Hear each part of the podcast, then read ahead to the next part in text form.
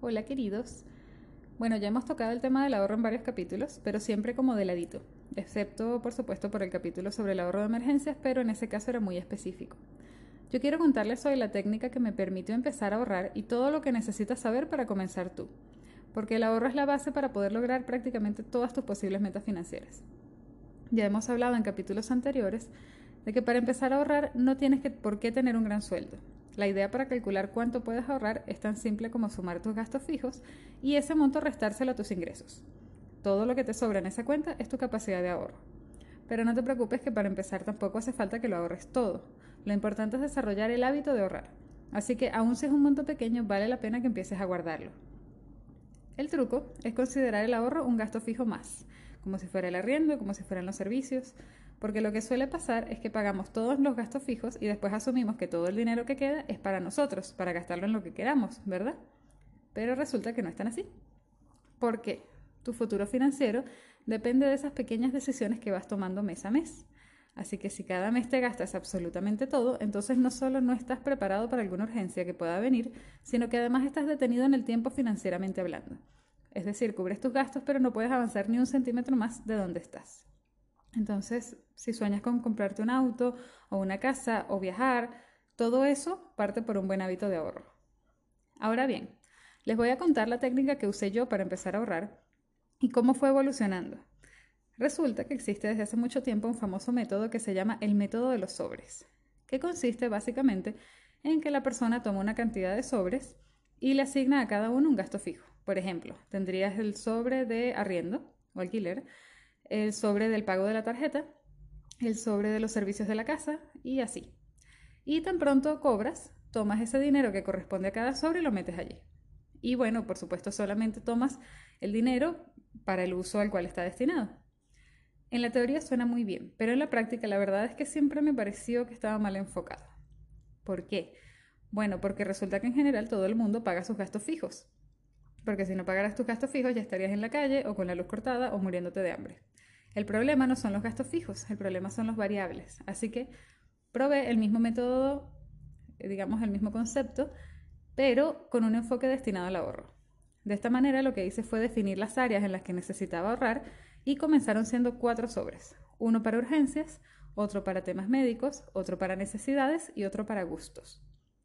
Con esas cuatro áreas me manejaba para cualquier gasto fuera de los fijos, pues si tenía que ir al médico, comprar remedios o hacerme un examen, eso salía del sobre de temas médicos. Si tenía alguna urgencia como que tuve un problema eléctrico en la casa que tuve que resolver rápidamente, lo tomaba del sobre de urgencias. Si iba a salir o me quería comprar una prenda de ropa que me gustó o quería salir a comer, eso venía del sobre de gustos. Y finalmente, si tenía alguna compra no urgente que hacer, pero que fuera por necesidad y no por gusto, por ejemplo, un abrigo para el invierno o un mouse para el computador si el anterior se había dañado, eso, por supuesto, venía del sobre de necesidades. Entonces, lo que yo hacía es que tenía calculado todo lo de los gastos fijos, así que en lo que cobraba sacaba en efectivo todo el dinero restante y lo repartía entre los sobres. Había solamente dos reglas. Una es que no podía gastar el dinero de ningún sobre en nada que no fuera su categoría, la cual por cierto anotaba fuera del sobre, lo cual recomiendo. Y la otra era que todos los meses tenía que meter dinero en los sobres.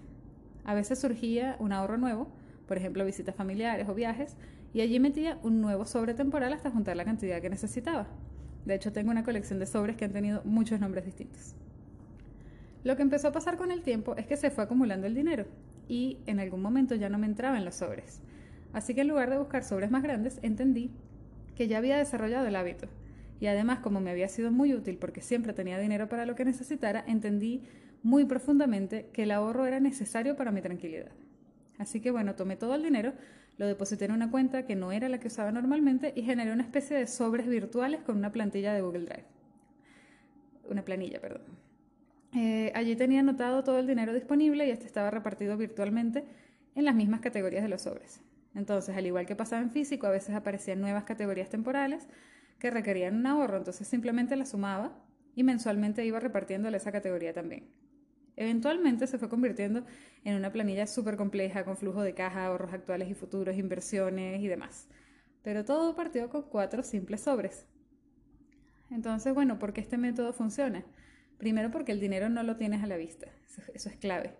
No lo tienes a la mano, entonces es más difícil usarlo sin darte cuenta. Por lo que cuando lo usas lo haces de manera mucho más consciente. También es una técnica muy fácil de usar y lo único más o menos fastidioso es que tienes que sacar el dinero del banco todos los meses, pero bueno, sacar el dinero del banco no te debería tomar más de un minuto. La otra ventaja es que es muy versátil, porque por ejemplo, si te quieres comprar una moto, puedes hacer un sobre de moto y vas ahorrando allí. Si tienes problemas dentales, puedes hacer un sobre para gastos dentales y así. Puedes tener tantos o tan pocos sobres como quieras, según vayan surgiendo las necesidades financieras en tu vida. Pero bueno, lo lindo de empezar haciéndolo en físico es que vas metiendo dinero en el sobre y no tienes en mente cuánto vas ahorrando en cada sobre, lo cual genera que de repente mires y ¡pam! tienes mucho dinero. Eso resuelve el impulso de, inmediatez, de gastar el dinero ya, y también te hace muy tangible los beneficios de ahorro mediano y largo plazo, porque de otra manera son mucho más difíciles de visualizar. Ahora bien, eh, si vas a usar este método de los sobres, te doy algunas recomendaciones. Son siete. 1. Ten siempre un sobre asignado a emergencias. Recuerda el capítulo en el que hablamos del ahorro de emergencias y allí dijimos que estas situaciones no son un tema de si van a suceder o no, sino de cuándo van a suceder. Así que siempre es mejor estar preparado. 2. Olvídate de las excusas. Si vas a tener un mes con más gastos, entonces mete menos dinero en los sobres, pero siempre, siempre, siempre mete dinero en los sobres. 3. Guarda el, dinero en los sobres en el momento en el que cobres y no a fin de mes, porque si esperas a fin de mes no te va a sobrar nada. 4. A medida que vaya pasando el tiempo y se te vaya haciendo la costumbre, trata de ir metiendo cada vez un poquito más de dinero. 5. Ten un sobre asignado a inversiones. Esto yo tardé mucho en aprenderlo y te lo dejo como una cosa extra porque me hubiera gustado a mí saberlo antes. La idea es que el dinero que va a estar en este sobre es uno que no necesitas para nada más, entonces puedes usarlo incluso en algunas inversiones que sean un poco más riesgosas y por ende que generen mejores beneficios. 6. Cuando ya consideres tu hábito creado, pasa el dinero a una cuenta distinta a la de siempre y manéjalo todo de manera virtual, porque esto además te va a permitir controlar mucho mejor tu flujo de dinero. 7. Una vez que lo tengas todo en formato virtual, es decir, que ya desarrollaste el hábito del ahorro y pasaste a ver el formato virtual, los gastos que no vayas a usar ese mes, como por ejemplo el de la moto o el de la casa o el de un viaje el año que viene, mételos en un plazo fijo hasta que los necesites. Así de paso va aumentando poco a poco, además de tus aportes. Esto, por supuesto, no lo hagas jamás para los gastos más usuales o de emergencias, porque, bueno, no podrías acceder a ese dinero si lo necesitaras de repente. Si eres capaz de ahorrar, entonces puedes dar los pasos hacia tu libertad financiera. Eres capaz de comprar cosas mucho más importantes como una casa y además puedes invertir y poner ese dinero a trabajar para ti. Así que el ahorro no es de ninguna manera algo menor, y si quieres estar financieramente mejor en el futuro que como lo estás ahora, entonces la forma de empezar es ahorrando. Recuerda que en el juego del dinero los que ganan son los que aprenden a manejarlo y los que pierden son los que se gastan todo y siguen alimentando las billeteras de los bancos y las grandes empresas. Así que si quieres ser tu propio dueño, trabaja en tu mentalidad a largo plazo y empieza a ahorrar hoy. Espero de corazón que este método te resulte útil y bueno, que me cuentes cómo te va. Eh, finalmente abrí un Instagram para el podcast. Eh, aún no tiene prácticamente nada, pero lo voy a ir alimentando tan pronto tenga tiempo. Eh, te invito a seguirlo, es arroba finanzas para millennials podcast, un poco largo, lo sé, pero nada que hacer. Y si tienes preguntas sobre finanzas, ideas, temas, críticas o sugerencias, son todos bienvenidos por esa vía. Gracias nuevamente por escucharme y nos encontramos la próxima semana. ¡Chao!